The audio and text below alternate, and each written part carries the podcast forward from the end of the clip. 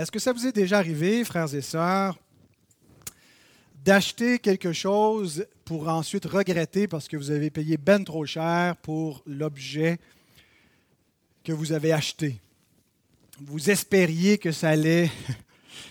Ma femme a déjà le fou rire. Ça nous est arrivé dernièrement. Je ne dirais pas à qui c'est arrivé euh, dans notre couple, d'acheter quelque chose qu'on a fort regretté d'avoir euh, acheté par la suite. C'était un petit appareil qui servait à se faire les jambes. Euh, on appelait ça un no-no. je ne sais pas d'où ça venait la terminologie, le no-no, mais en tout cas, un de nous deux avait vu une publicité incroyable sur Internet. Tu sais, ces pubs là, qui nous qui nous convainc, puis ils sont irrésistibles. Alors, euh, l'époux, entre les deux qui en avait besoin, euh, convaincu l'autre que, bon, ça serait essentiel de, de l'acheter. Puis finalement, c'était une cochonnerie. Ça valait vraiment pas les quelques cent dollars, je ne sais plus combien, qu'on a mis là-dessus. On s'est trouvé bien no-no de l'avoir acheté. Et maintenant, quand mon épouse me demande de faire une dépense, je lui dis souvent no-no. En ce moment, c'est drôle, on rit de cela, mais vous savez, il y a des choses comme ça qui peuvent être extrêmement tragiques. Il y a des gens qui se sont fait avoir, qui se sont fait frauder, des gens qui ont investi toute leur vie dans euh, une business, dans une croyance, euh, dans une idée, une idéologie, dans une personne qui ont suivi, euh, et ça peut être fatal. Des gens qui vont périr, pas juste avoir les conséquences temporelles de leur mauvais investissement, mais des conséquences éternelles pour des fausses croyances. Et ça nous amène à nous arrêter puis réfléchir. Parce que vous savez, la vie chrétienne, on est appelé pas seulement à, être des chrétiens superficiels, des chrétiens, des religieux du dimanche matin, puis que le christianisme ne changera pas grand-chose dans notre vie. On sait que le vrai christianisme biblique, c'est de suivre Jésus de tout notre cœur, de toute notre âme c'est de le recevoir comme notre Seigneur et notre Dieu, c'est de faire ce qu'il nous commande, c'est d'obéir à sa parole. Ça va diriger nos choix. Ce n'est pas juste une religion du dimanche matin. C'est plus qu'une philosophie de vie. Il est notre Seigneur, notre Dieu, et le, chemin, la vérité et la vie que nous suivons. Nous avons tout investi, nous lui avons tout donné. En fait, si nous sommes véritablement enfants de Dieu, c'est l'essence de la vraie foi. Euh, elle, se définit de cette façon-là, comme une foi qu'il l'a embrassée complètement, et pas juste superficiellement. On n'est pas chrétien que de nom et que de tradition chrétienne, comme encore quoi, 85% peut-être de la population au Québec s'identifie comme chrétien catholique dans les recensements, mais ça ne veut rien dire. C'est un christianisme mort.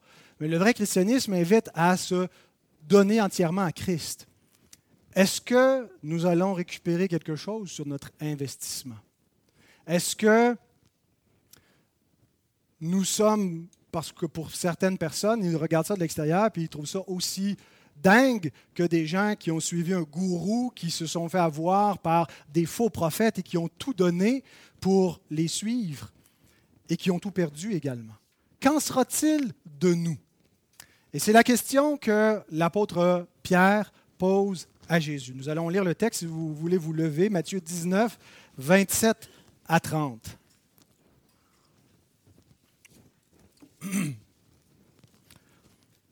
Pierre, prenant alors la parole, lui dit, Voici, nous avons tout quitté, nous t'avons suivi. Qu'en sera-t-il pour nous? Jésus leur répondit, Je vous le dis en vérité, quand le Fils de l'homme au renouvellement de toutes choses sera assis sur le trône de sa gloire, vous qui m'avez suivi, vous serez de même assis sur douze trônes et vous jugerez les douze tribus d'Israël.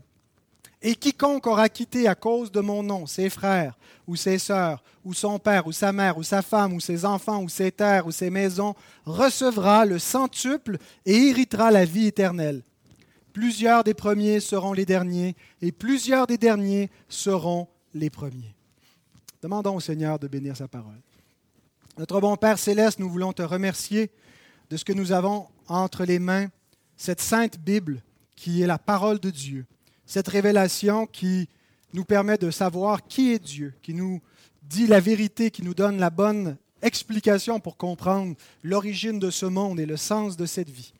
Et nous voulons te prier de bénir cette parole que nous allons euh, exposer, que nous allons étudier dans les prochaines minutes, que ton esprit nous éclaire et que tu puisses agir dans nos cœurs et nos pensées pour nous rendre plus, plus conformes à ta volonté. Et nous demandons ces choses au nom du seul médiateur, Jésus-Christ, qui a tout accompli pour nous. Amen. Merci de vous rasseoir. Ah, il y a deux points à mon message. Le premier point est beaucoup plus court, la question de Pierre. Et le deuxième point, la réponse de Jésus, qui sera un peu plus la substance détaillée du message. Pierre prenant alors la parole, le, mot alors nous indique que le contexte dans lequel Pierre pose sa question est euh, en continuité avec la scène qui précède, la scène du jeune homme riche. Le jeune homme riche vient de quitter, Jésus est encore là à prononcer ses paroles en disant qu'il est difficile pour les riches d'entrer dans le royaume des cieux. Il ne veut pas abandonner son Dieu de l'argent pour euh, se repentir et suivre Christ. Et, c'est même impossible pour les hommes d'abandonner leurs idoles à moins que leur cœur euh, soit amené à la repentance par la grâce de Dieu. Et donc, dans ce même contexte, l'apôtre Pierre pose la question, euh, prend la parole et pose cette question. Voici, nous avons tout quitté. D'abord, il met un contexte à sa question. Nous avons tout quitté. Ils ont pas absolument tout quitté, mais ils ont certainement quitté une grande partie de euh, ce qui était euh, l'heure, n'est-ce pas? Rappelons-nous, il y a déjà fort longtemps, le chapitre 4 que nous avons étudié, lorsque Jésus appelle ses disciples, euh, aussitôt, ils ont abandonné leur filet, la, barque, leur père, et ils ont suivi. Alors ça, c'était pour les, quatre pêcheurs, Jacques, André, Jean, Pierre euh, qui étaient euh, les, disciples, je vous ai donné dans un ordre un petit peu alterné, là, vous êtes mêlés, c'est qui qui est le frère de qui, puis c'est les, fils de qui. Euh, mais ils ont quitté à ce moment-là quand Jésus les a appelés. Mais ils n'ont pas complètement tout quitté parce qu'on voit plus tard que Pierre avait encore une maison. Et dans sa maison, il y avait une belle-mère. On suppose aussi qu'il y avait une épouse. D'ailleurs, l'apôtre Paul nous dit que Céphas avait une épouse qui l'accompagnait dans 1 Corinthiens 9.5.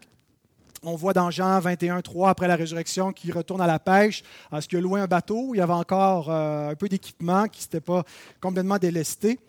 Euh, mais ils n'ont pas complètement, complètement tout quitté, mais oui, ils ont changé de trajectoire, changé de vie à partir du moment où Christ les a appelés.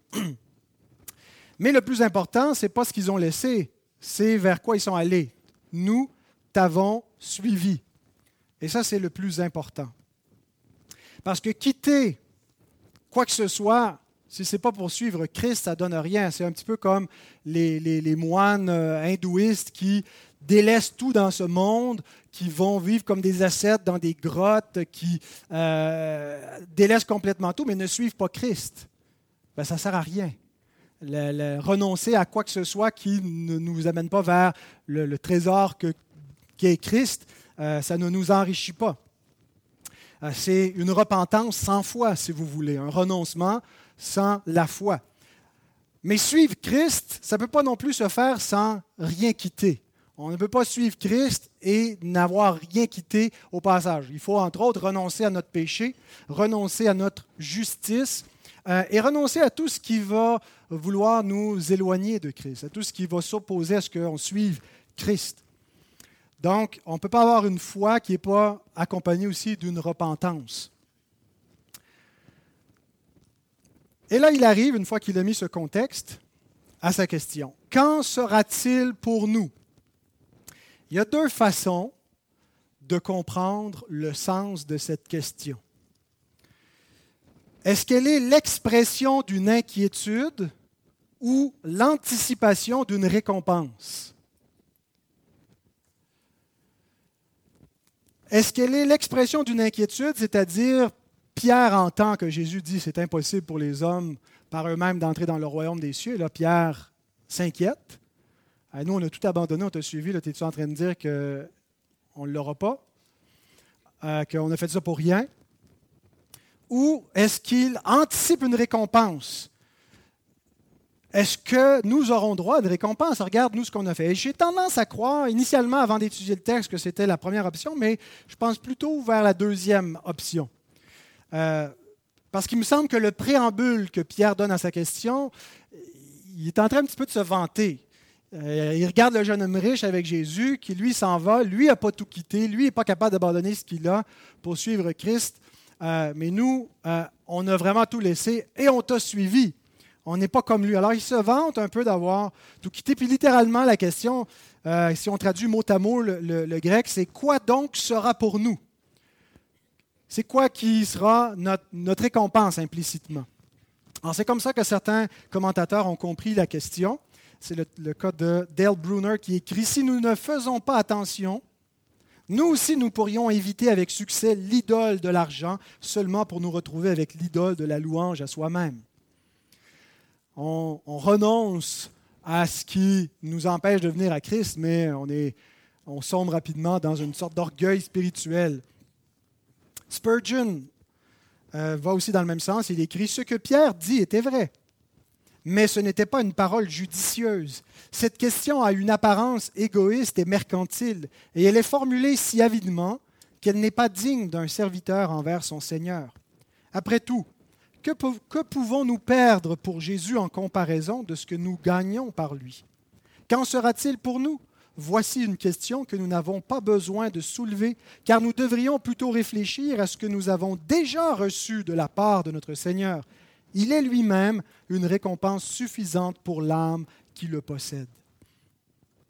Mais la raison décisive qui m'amène à, pencher pour l'option 2, pourquoi est-ce que je pense que Pierre ici exprime plutôt l'attente d'une récompense plus que l'inquiétude euh, de, son sort, c'est la réponse de Jésus. La réponse de Jésus, pour moi, euh, euh, oriente, nous indique ce que Pierre euh, avait derrière la tête en posant la question. Et donc, ça nous amène à notre deuxième point. Et d'abord, la réponse de Jésus ne s'adresse pas exclusivement à Pierre. Il ne dit pas il lui répondit, mais il leur répondit. Il répond à tous les disciples. D'ailleurs, Pierre ne s'est pas mis seul, il n'a pas dit j'ai tout quitté, il dit nous avons tout quitté. Alors, il euh, inclut tous les disciples et la réponse est pour nous également. Si nous pouvons nous identifier comme Pierre à ceux qui se sont repentis, qui ont abandonné des choses de leur ancienne vie pour pouvoir suivre Christ. Mais ce qui est surtout important de comprendre, c'est que la réponse de Jésus ne se limite pas au verset 28 à 30. Et parfois, on peut être trompé par la, découpure en chapitres et en versets de nos Bibles. Euh, on a l'impression que chapitre 19 termine au verset 30 et que donc la, la péricope s'achève ici. Mais je pense que la réponse de Jésus inclut la parabole qu'il lui donne et qu'on lit au chapitre 20, versets 1 à 16, la parabole des ouvriers embauchés à différentes heures et qui vont pourtant tous recevoir le même salaire à la fin de la journée. C'est très significatif, quand on va y arriver à cette parabole dans le prochain message, d'interpréter cette histoire de Jésus à la lumière de la question de Pierre, de voir cette parabole-là qui ne sort pas de nulle part, mais qui vient en réponse à ce que Pierre demande. Et donc là, ça nous oriente aussi un petit peu le sens de la question de Pierre, l'idée d'une récompense, d'une rémunération. Euh, et pourquoi est-ce que je crois qu'il faut inclure cette parabole dans la réponse de Jésus à Pierre?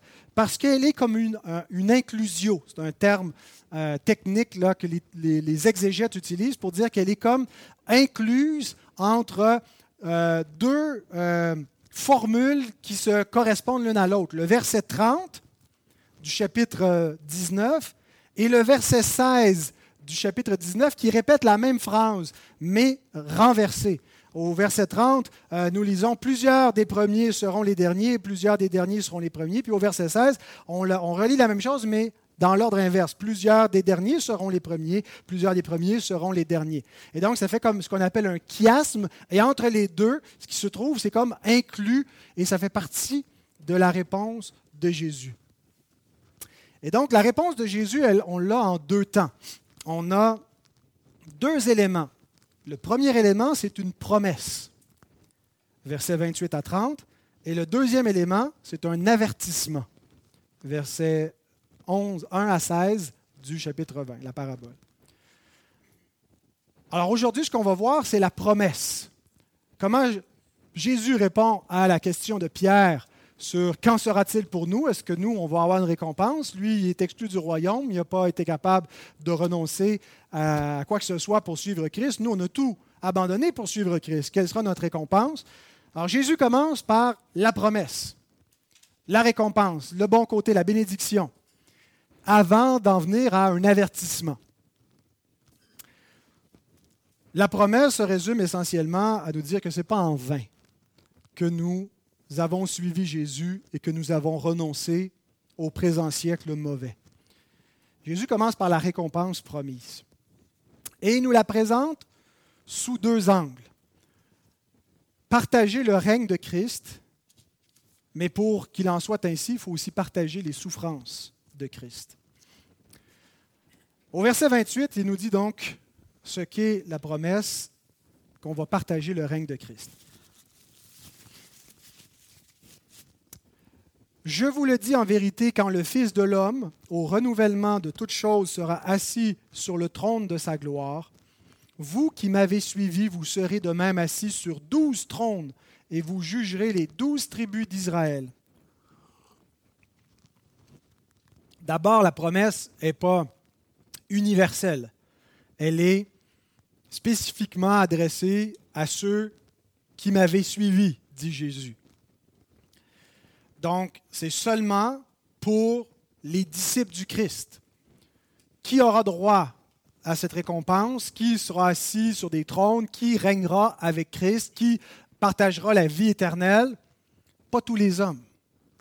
Seulement ceux qui auront suivi le Christ. Et ça, c'est une croyance très choquante, très dérangeante pour ceux qui ne sont pas des chrétiens de voir que, d'entendre que notre conception du royaume des cieux, elle est exclusive on exclut les non-chrétiens. Mais ça peut être mal compris. Les, gens, parfois, entendent ça, puis ils le voient comme si les, chrétiens se pensent meilleurs euh, et ils excluent les autres. Mais pourquoi est-ce qu'on croit que ce n'est que les disciples du Christ qui vont euh, hériter de ce royaume éternel? C'est parce que Christ est le seul qui mérite la vie éternelle et le règne glorieux. Et la seule façon d'y participer, c'est en le partageant avec lui.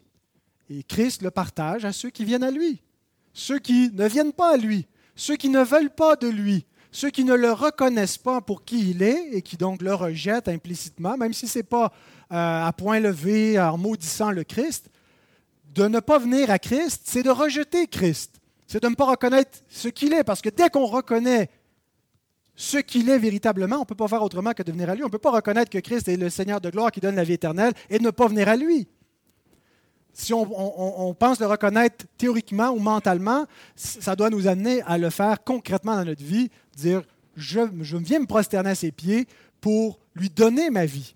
Parce que je crois véritablement qu'il est le Sauveur et je veux être sauvé, alors je viens à lui.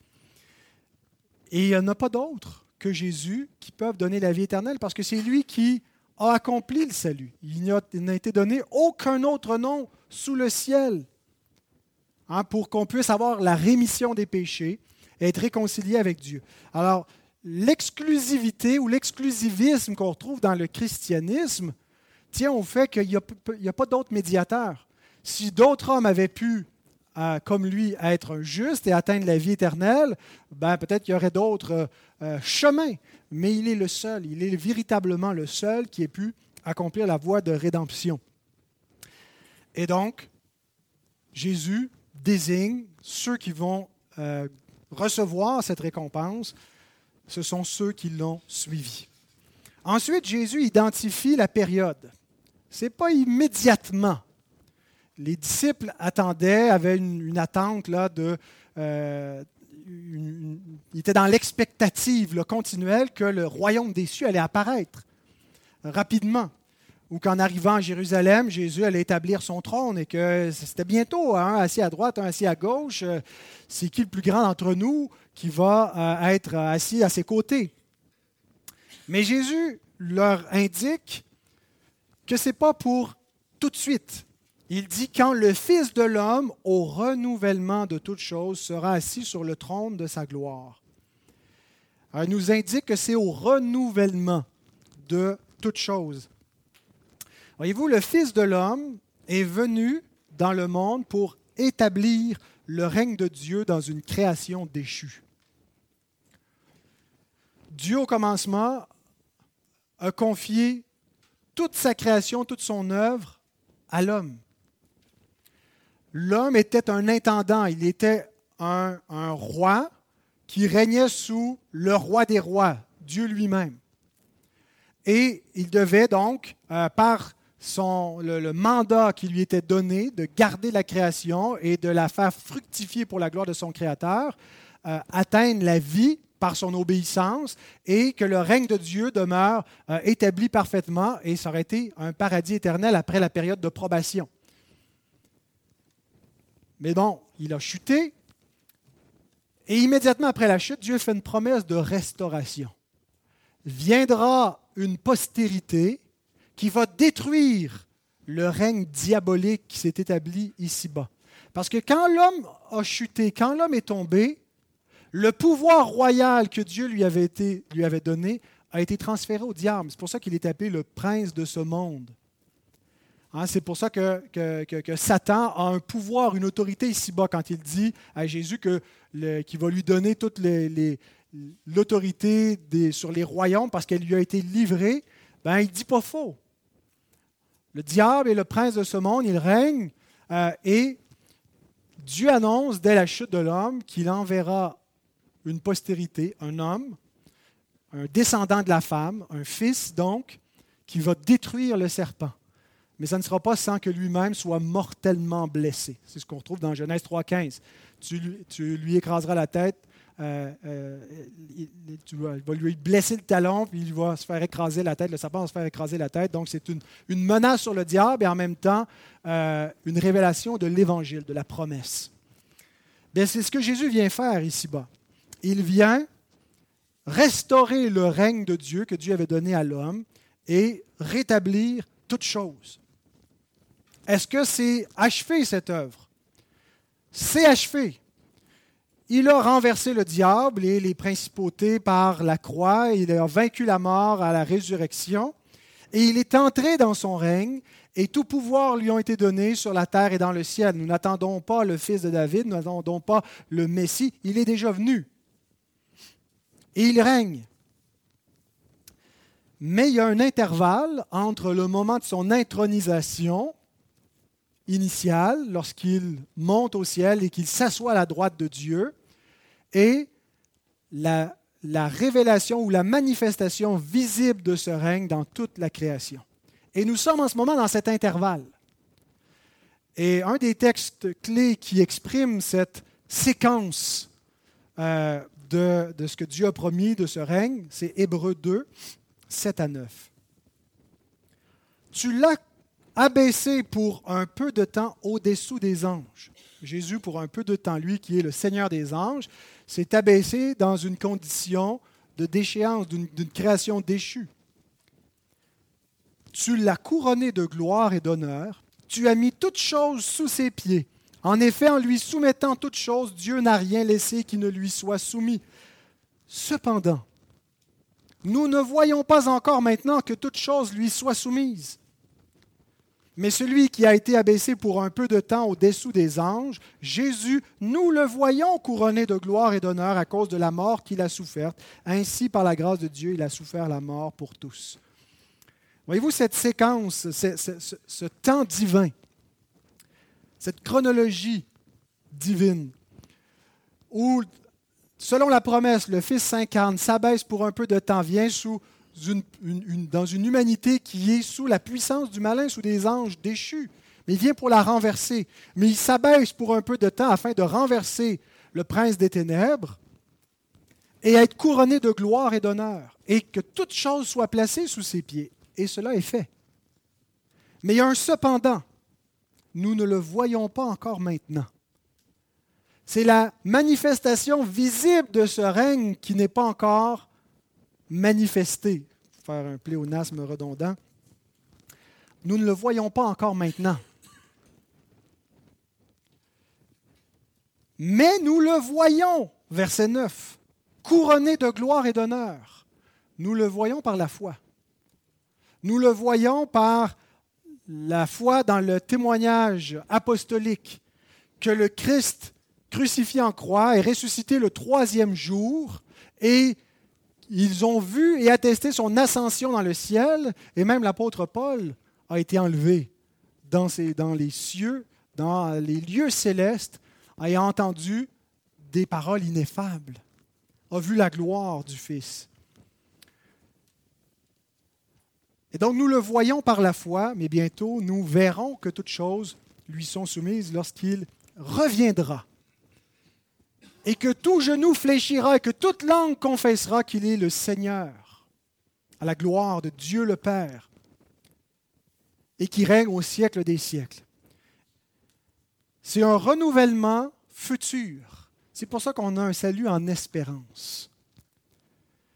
Il y a déjà quelque chose d'accompli, mais nous ne voyons pas encore le plein effet de, cette, de ce renouvellement parfait. Nous voyons encore la mort, l'injustice, le péché. Nous voyons encore le diable qui agit, mais il sait que son temps est court.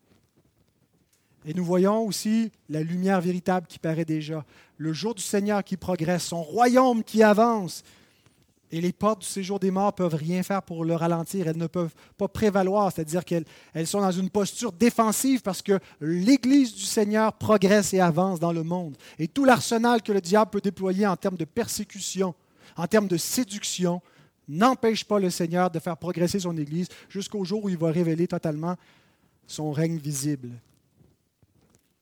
Et voici ce qui va se passer à ce jour-là. Romains 8, 19 à 21.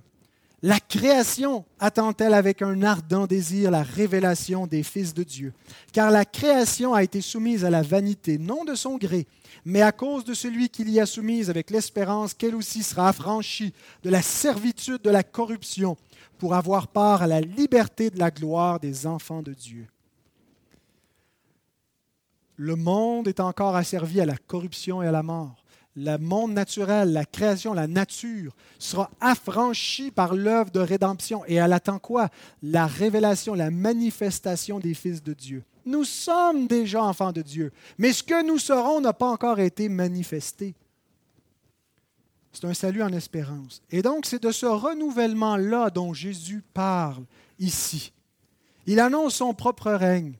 Et pour lui, ça allait commencer assez bientôt. Il restait encore quelques semaines de ministère terrestre avant sa crucifixion et sa résurrection et son entrée dans la gloire, son entrée dans son repos éternel.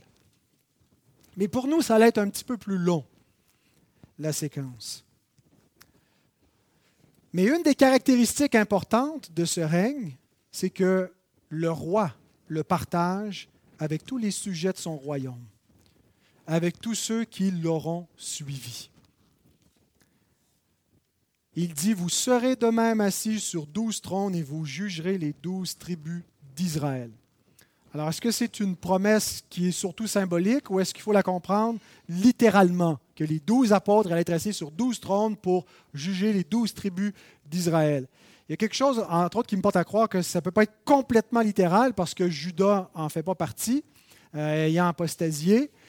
Euh, mais il est vrai que les apôtres ont un rôle significatif dans le développement de ce, règne et même dans le jugement qui est prononcé sur Israël par l'annonce de l'Évangile. Ils annoncent en même temps que le jugement s'en vient sur eux parce qu'ils ont rejeté leur Messie et que la colère de Dieu finit par les atteindre. Et, le jugement commence avec, Israël comme une, euh, une fractale, une image du jugement final des nations.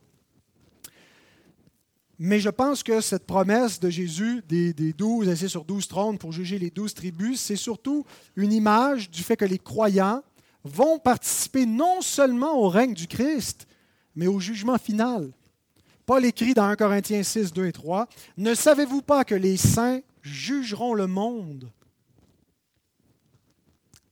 les saints, c'est nous. Les saints, c'est ceux qui ont été mis à part. Les saints, c'est ceux qui ont été sanctifiés par le sang de Christ. Ce n'est pas une catégorie plus sainte parmi les, chrétiens. Les saints jugeront le monde et et si c'est par vous que le monde est jugé, êtes-vous indigne de rendre les moindres jugements? Ne savez-vous pas que nous jugerons les anges? Et nous ne jugerions pas à plus forte raison les choses de cette vie Dieu va donner à ses saints de prononcer les verdicts sur les anges déchus, de prononcer des verdicts sur les hommes au jugement final.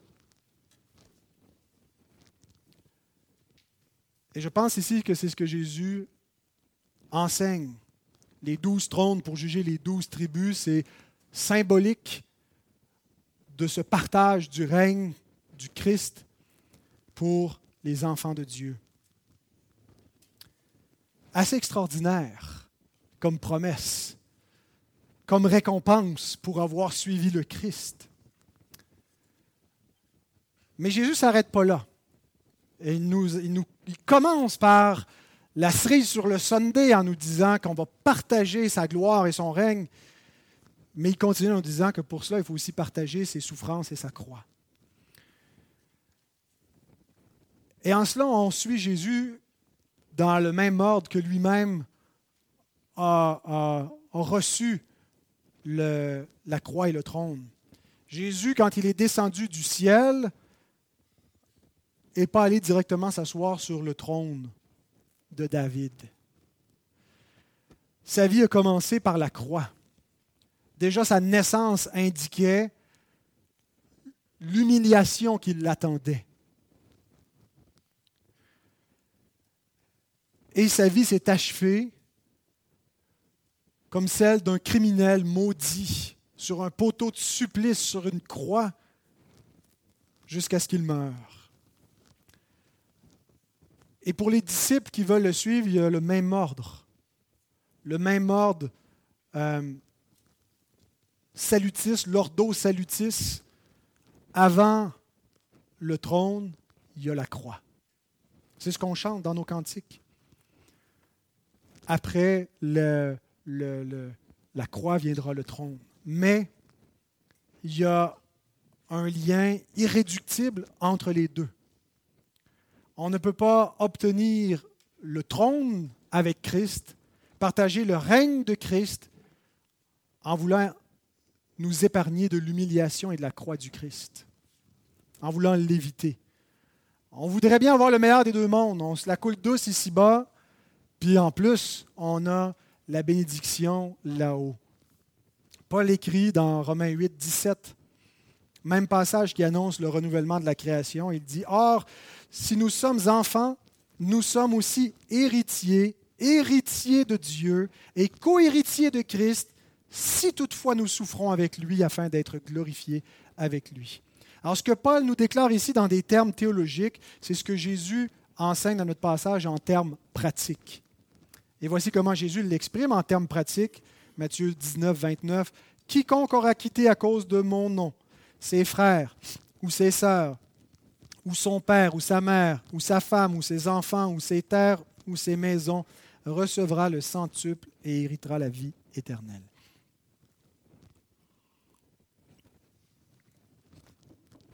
Il y a une mauvaise lecture de, ce, de cette promesse, de ce verset, c'est celui de la vie monastique. Que euh, nous sommes tous des chrétiens, on va tous être sauvés, mais que ceux qui veulent recevoir plus, puis recevoir le trône, puis ça ne sera pas pour tout le monde, ça c'est pour les saints. Comment on devient un saint? Ben, en prenant des vœux de pauvreté, des vœux de célibat, des vœux euh, d'abstinence, de vie monastique. Et c'est comme ça que on mérite la vie éternelle. La bonne lecture, la bonne façon d'interpréter ce, ce verset, c'est qu'il faut être prêt à payer le prix, aussi élevé soit-il, pour suivre Christ. Il faut interpréter ce verset en lien avec ce que Jésus dit à ses disciples quand il les envoie dans Matthieu 10, en disant, ça ne sera pas une promenade dans la campagne. Je vous envoie comme des brebis au milieu des loups. Il y a des gens que vous ne connaissez pas qui vont vous persécuter, mais il y a des gens qui vous sont très chers qui vont vous rejeter. Votre propre famille. Il y a des gens qui vont vous trouver ridicule. Il y en a même dans votre famille qui vont vous livrer à la mort parce que vous croyez en moi. Christ ne nous demande pas de renoncer à notre famille pour devenir des chrétiens si notre famille n'est pas un empêchement à notre foi. Christ ne nous demande pas de renoncer à quoi que ce soit de légitime, mais il nous ordonne de renoncer à tout ce qui nous empêche de le suivre. Que sommes-nous prêts à souffrir à cause de son nom? Et il n'y a aucune souffrance qu'on pourrait dire c'est une trop grande souffrance et le Seigneur va comprendre que je ne suis pas prêt à endurer cela. La Bible dit vous n'avez pas encore résisté jusqu'au sang, jusqu'à la mort. À Dieu ne plaise qu'il en vienne à cela, mais si on doit renoncer à notre propre vie et mourir pour suivre Christ, Dieu nous donnera la grâce d'endurer les supplices. Mais nous devons concrètement, jour après jour, prendre la croix de Christ pour renoncer à nous-mêmes. Et on n'a pas nécessairement besoin d'être persécuté pour que ça soit une réalité dans notre vie.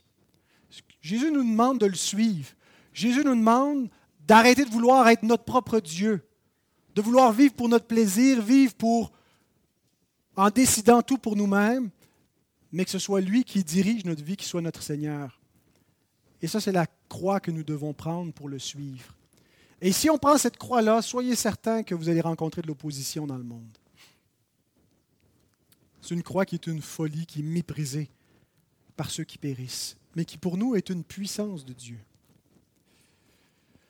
Alors il faut supporter les persécutions et renoncer aussi aux séductions.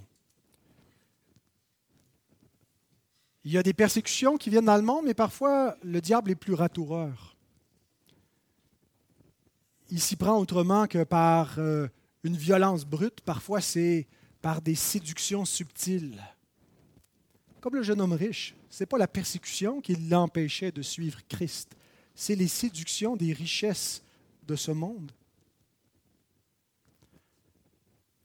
Jean Calvin écrit Nous n'accordons pas à l'Évangile l'estime qu'il mérite, à moins que nous le préférions à toute autre richesse, plaisir, honneur et avantage qu'il y a dans le monde. Au point où nous devons être satisfaits des bénédictions spirituelles qu'il promet et rejeter tout ce qui nous empêche d'en jouir, puisque ceux qui désirent le ciel doivent se dégager de tout ce qui étouffe leur progrès. Ainsi, Christ exhorte ceux qui croient en lui à abandonner uniquement ce qui cause préjudice à la piété, et il leur permet en même temps d'user de jouir des faveurs temporelles que Dieu leur accorde, mais comme n'en usant pas. Dieu ne vous dit pas, tu as une maison, tu veux être un disciple, vends-la. Donne l'argent aux pauvres, sinon tu ne peux pas être un vrai disciple. Pars en mission. Que chacun reste dans l'état où il était quand le Seigneur l'a appelé, en autant que son état soit légitime moralement devant Dieu. Il y a des choses parfois qu'il faut mettre en règle. Mais si avoir une position, si entretenir une relation, si avoir certaines bénédictions m'empêche, s'oppose à ma marche, soit par la séduction, soit par la persécution, nous devons être prêts à y renoncer. Et c'est ce que Jésus déclare ici. Il veut lui seul occuper la première place et lui seul en est digne. Et seuls ceux qui prennent cette croix auront droit à la récompense promise. Et Jésus, voyez-vous, nous présente ça en sandwich. Il commence avec la bénédiction, la promesse, la gloire, la croix au milieu, puis il finit avec la bénédiction qui nous présente en trois points. D'abord, recevoir le centuple. Autrement dit, il dit, vous allez recevoir 100 fois plus que ce que vous allez perdre. C'est une façon de parler, le centuple. C'est simplement pour dire qu'il n'y a aucune comparaison possible. D'ailleurs, c'est ce que Paul dit. Il n'y a pas de commune mesure entre ce qu'on souffre ici-bas pour être fidèle et servir Dieu, puis renoncer à nous-mêmes et, et, crucifier notre chair, en comparant avec ce qu'on va recevoir. Warren Worsby écrit, en d'autres mots, ce n'est pas un sacrifice, mais un investissement dont tous les dividendes ne seront pas distribués dans cette vie. Sacrifions-nous grand-chose quand on considère ce qui nous est promis. C'est effectivement un investissement. Charles Spurgeon, oh, que nous n'hésiterions jamais à être d'heureux perdants pour Jésus. Ceux qui perdent tout pour Christ trouveront tout en Christ et recevront tout avec Christ. Donc, recevoir aussi le centuple, c'est déjà une indication que ce qu'on va recevoir dans le royaume, comme je le disais euh, aux enfants en introduction, on ne peut pas l'avoir vraiment mérité. Quand on donne 2-3 piastres pour une tâche ménagère à un enfant, il l'a gagné, c'est à peu près ça que ça vaut. Mais si on lui paye au centuple et qu'on lui paye infiniment au-delà de ce que ça mérite, il ne l'a pas gagné. Il ne l'a pas mérité. C'est un cadeau qui est fait. Donc, recevoir au centuple par rapport à ce qu'on a perdu, il n'y a pas un mérite direct. Nous ne méritons pas les récompenses célestes. C'est des récompenses de grâce. Et ça sera développé dans le, prochain, prochain message, que les récompenses célestes sont des récompenses de grâce. Deuxième point, hériter la vie éternelle. Vous savez, les hommes d'hier recherchaient la vie éternelle, l'immortalité. On a l'impression parfois qu'aujourd'hui, les hommes sont rendus séculiers, c'est la science, c'est la technologie, c'est cartésien, c'est tout à fait rationnel, mais les hommes d'aujourd'hui recherchent tout autant l'immortalité. Même les high-tech de Silicon Valley euh, qui investissent des millions et plus dans ce qu'on appelle le transhumanisme, Hein, pour que prolonger la vie humaine par des moyens artificiels, un cœur artificiel, et, qu'on pourrait atteindre. Il y a vraiment des gens qui, c'est ça leur objectif, d'atteindre l'immortalité par la technologie. C'est de la folie. Mais c'est les dieux dans lesquels c'est l'espoir, c'est l'espérance qu'ont les hommes de ce siècle. Et tant mieux pour les progrès de la science qui peuvent nous aider à avoir à moins souffrir dans notre corps ici-bas. Mais le corps glorifié et immortel, c'est seulement en Christ par l'Évangile qu'on le reçoit.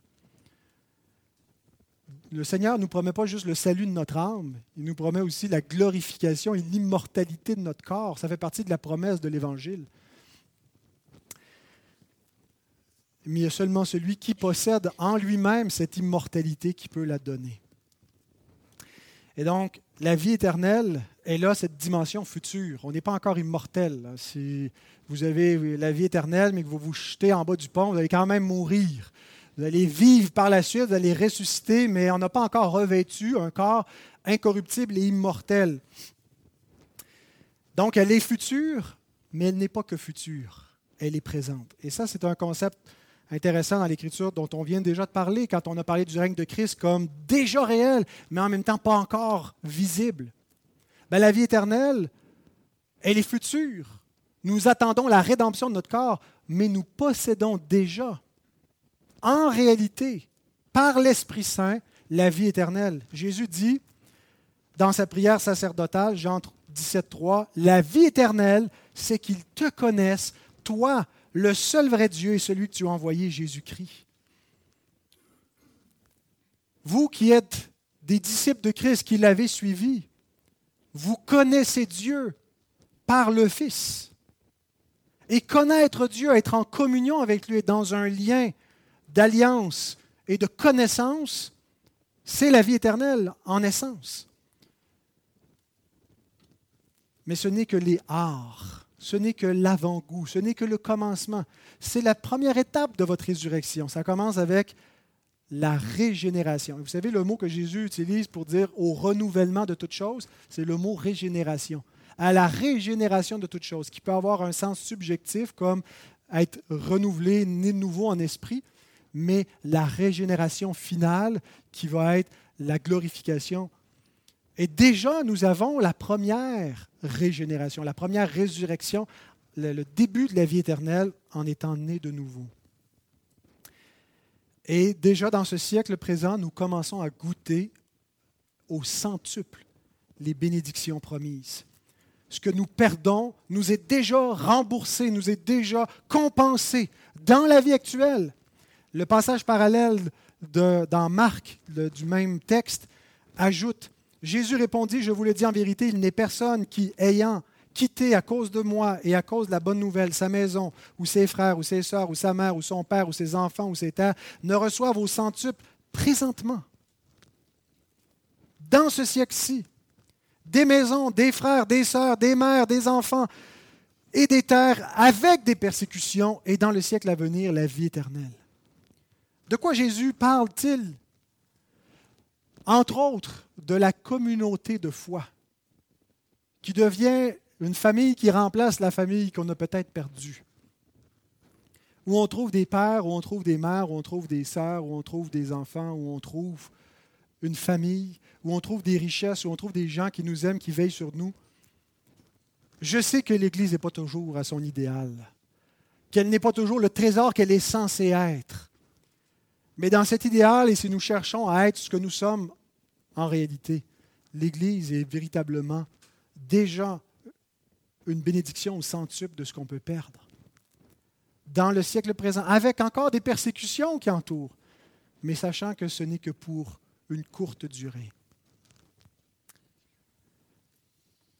Et nous avons déjà la vie éternelle parce que nous avons reçu le Saint-Esprit. Et le troisième point, rapidement, les derniers seront les premiers. Verset 30. Plusieurs des premiers seront les derniers et plusieurs des derniers seront les premiers. La grâce de Dieu opère un renversement. Et ici, je ne prends pas premier et dernier dans un sens chronologique, mais plutôt dans un sens de rang d'importance. Les premiers, c'est-à-dire l'élite, les puissants, les chefs religieux, le jeune homme riche, tous ceux qui occupent la première place, qui sont en avant des autres, ben, finissent dernier. Il ne dit pas tous, beaucoup, plusieurs. Parce qu'il y en a même parmi les premiers qui vont se tourner vers Christ. Mais il n'y en a pas une tonne. C'est ce que nous dit Paul aussi. Remarquez que parmi vous, il n'y en a pas beaucoup de, puissants selon la chair, beaucoup de riches, beaucoup de nobles. Parce que Dieu a choisi les choses faibles, les choses folles, les choses qu'on méprise. Nous sommes devenus les balayures de ce monde. C'est ce que sont les apôtres. Il dit, vous vous glorifiez dans des hommes, mais vous ne réalisez pas que selon les standards humains, vous avez pris les derniers des hommes. Dieu a fait de nous les derniers des hommes. Mais avec ces derniers, Dieu va faire les premiers. Donc ce n'est pas un ordre chronologique ici, mais un rang d'importance. Les proéminents n'auront aucune importance devant Dieu. Et les derniers, les laissés pour compte, vont être appelés ses enfants bien-aimés. C'est un immense héritage, un immense privilège. On a beaucoup d'entre nous qui espèrent gagner la loterie pour faire une retraite radieuse. C'est rien, c'est des pinottes. On a, on a mille fois gagné la loterie en ayant reçu ce qu'on a reçu. Mais la loterie, c'est que du rêve, ça c'est la réalité. Nous le possédons pour vrai. C'est un cadeau que Dieu nous a fait. Réalisons-nous ce privilège et faisons attention en le réalisant, à l'orgueil. Faisons attention que ce, sentiment d'avoir été le dernier ne vienne pas nous amener avec plein d'amertume pour regarder le monde avec mépris.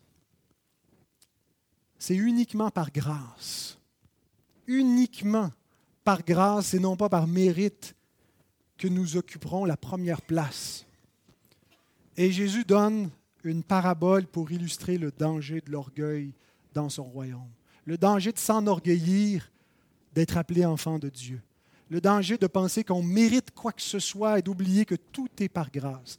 Et ce sera l'objet du prochain texte.